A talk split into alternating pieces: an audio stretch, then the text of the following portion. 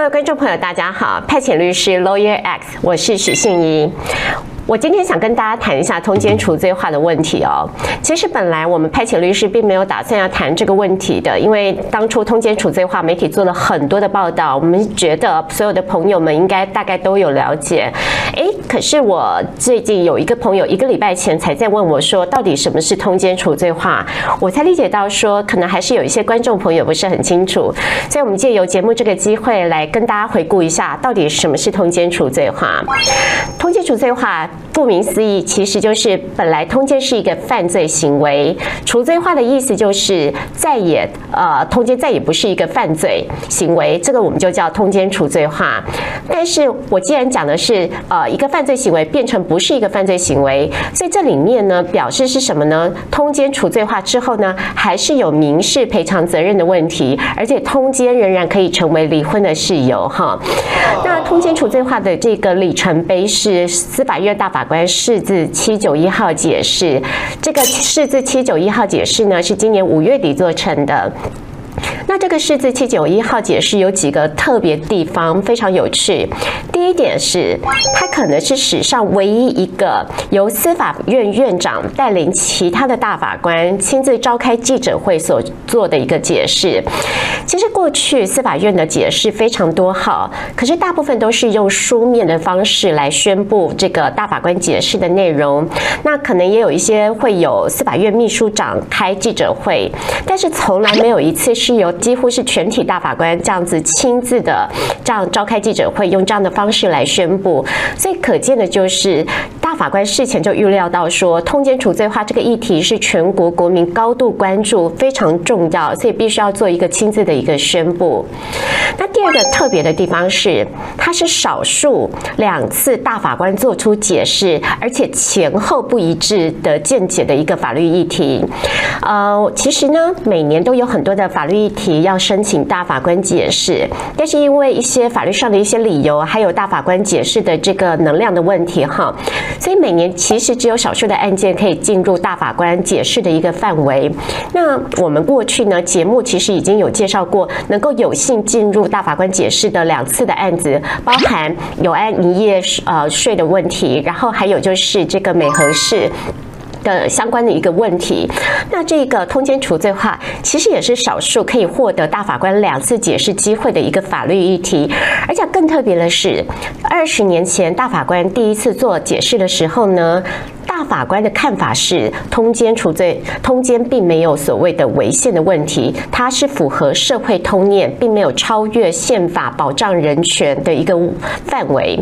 那二十年后呢，这个大法官用释字七九一号做出不同的解释，这一点就相当有趣。那第三点，这个释字七九一还特别的地方在于，它是由十八位法官提出释宪的一个申请案。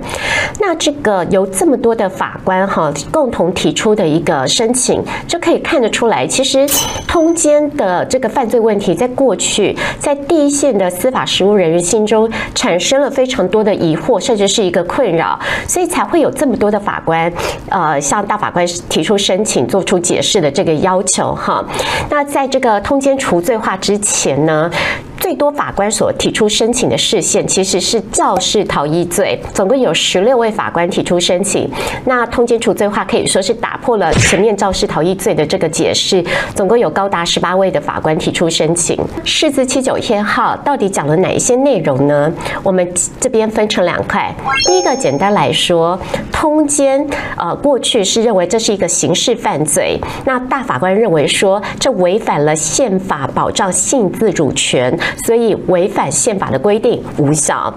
那第二个部分是我们必须要特别解释的。释字七九一号还说哈，过去呢，通奸罪有一个特别的规定，是我们可以只针对第三者提告，这样的一个规定呢，基本上也是违宪的。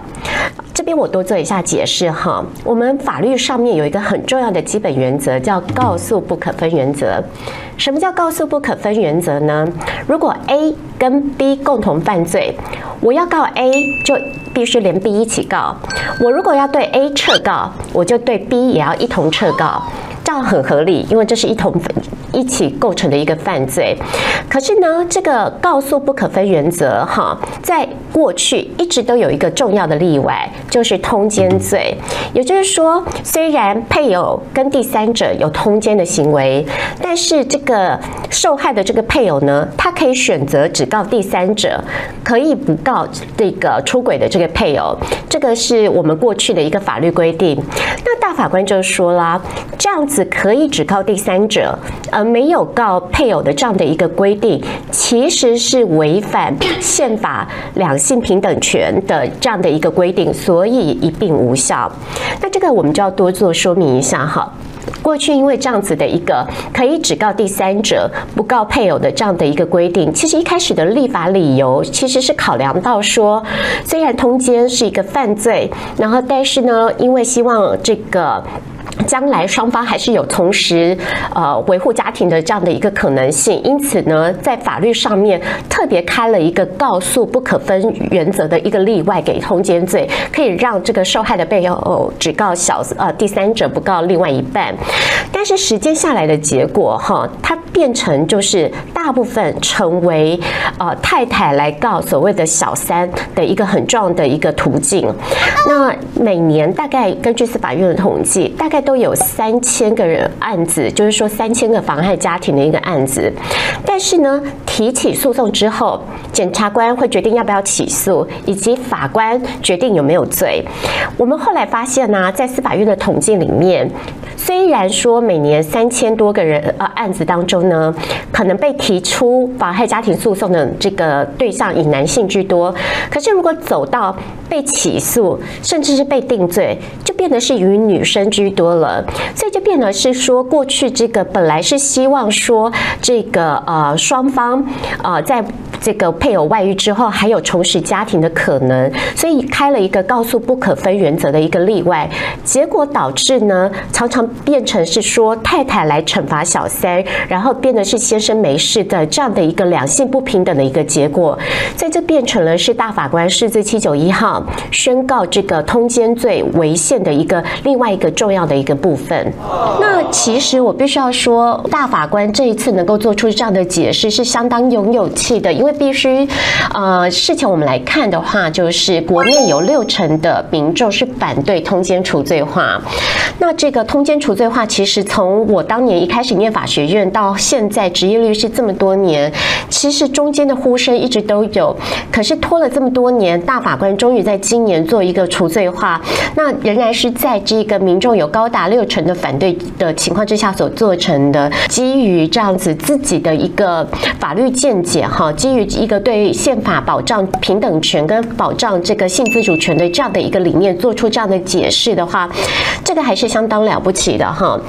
那呃，可能很多观众朋友都知道。在通奸除罪化之前，台湾已经是少数还有这一个通奸是犯罪、刑事惩罚的规定的这样的一个国家。以亚洲地区来说的话，可能除了台湾以外，就只剩这个呃菲律宾以及其他的这个回教国家。那以美国来说的话，比方说在纽约，它是一个比较轻的一个犯罪，可是在这个爱达荷州，它可能就是一个比较重的犯罪，它最高是可以关到三年的这个牢狱惩罚。但是呢，实际上真的在这些州里面，真的针对通奸行为去诉追的情况是非常少的。那二零一六年川普总统这个呃在竞选的时候，因为他毫不讳言的呃在某一些地地方上，他很喜欢吹嘘自己可能。就是说很受异性的欢迎，所以当时针在他竞选了之后，以及他当选了之后，其实就有针对这个通奸的一些相关的一些犯罪刑事惩罚的问题有一些讨论哈。那当时美国有很多这个法律学者专家也是主张这个东西应该要除罪化的，但呃，其实，在相关的讨论里面也有提到说，虽然很多法学专家也是认为应该要除罪化，但他还是真的没有走到除罪化的一个很重要的原因，就是因为。没有一个政治人物愿意碰，因为好像一主张除罪化，变得好像是鼓励通奸这样的一个行为。那呃，我觉得很多观众朋友，第一个当然最担心的是说，通奸除罪化之后，通奸的情况到底会不会因此增加？那甚至是也有很多报章杂志哦，就。写说，听说偷情网站的会员人数就大幅暴增，然后增加的会员大部分是女性，种种哈。那其实我觉得，也许大家可以用比较正面的角度来看这一次的事情哈。呃，其实以我们自己是呃第一线实务司法实务人员的一个经验来看的话，很多人在决定要不要做好一件事情的时候，当他当下决定要做或不做的时候，他考虑的常常不是刑法上面到底有没有惩罚这件事情，比较考虑的是当下的，比方说他当下的一个情绪反应，以及是周围其他人或者相关人士对他的一些观感，还有当时他一个理智，还有一个情绪状态的一个种种的因素。所以就是说，如果说因为通奸除罪化，这个呃通奸的情况就会增加，那我想这个有。这个可能是一个过分忧虑的说法。那我觉得这个其实大家可以往一个正面的角度，呃，把时间拉长，再观察一下，再做结论。像有一次，呃，我跟几个朋友在聊哈，几个朋友当中有这个所谓的就是事业成功，然后也非常的呃，就各方面都非常美满，然后身材也保持非常好的男性哦。其实针对铜钱储罪化，他就讲了，这么多年来他不是没有心动过，但是呢，他无法接受。无法想象，如果有一天他外遇了，他的女人会怎么看他？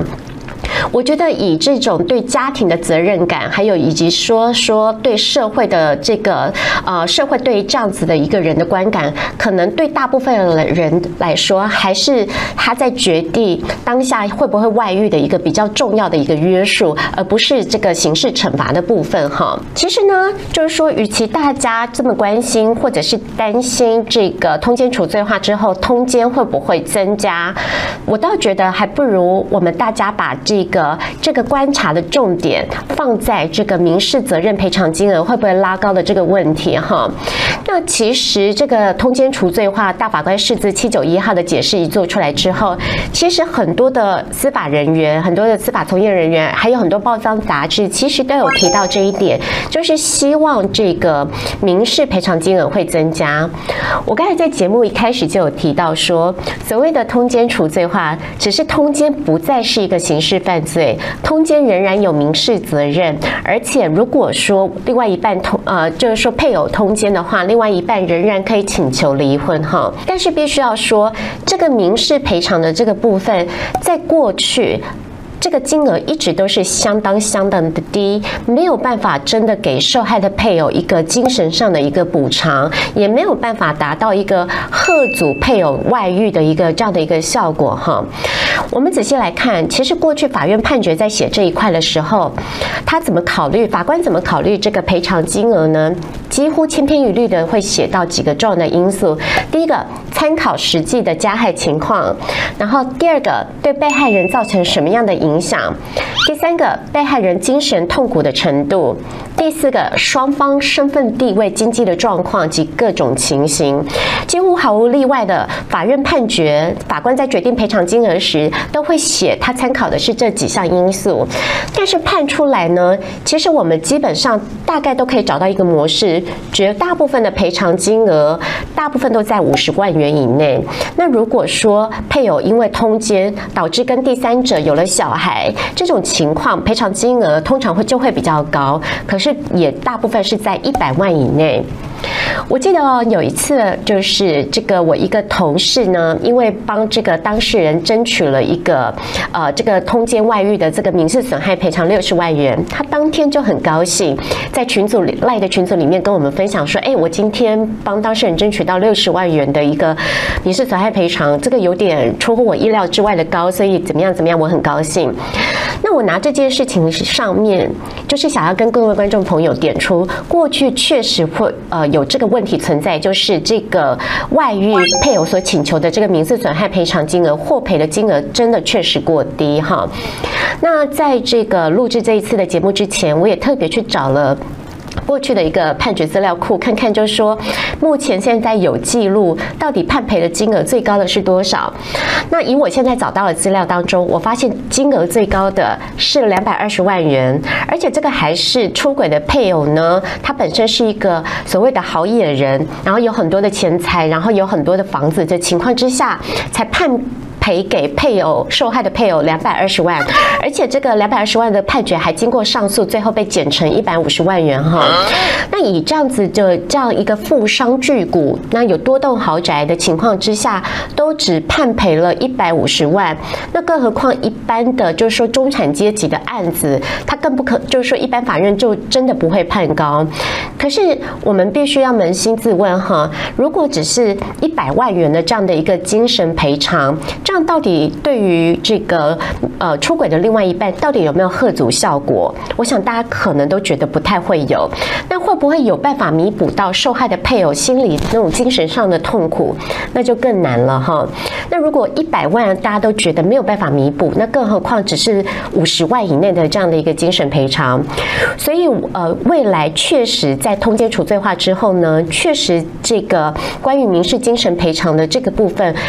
确实要努力的，希望就是说，在第一线的法官们可以考虑到整个一个台湾呃一个综合的状况，再适度的把这块的部分给调高，这样子才能够对就是说对于这个保护这个家庭的部分达到一个衡平的一个效果。那以上就是我们这集派遣律师，很欢迎各位观众朋友跟我分享你对通奸处罪化的看法，我们下一集见。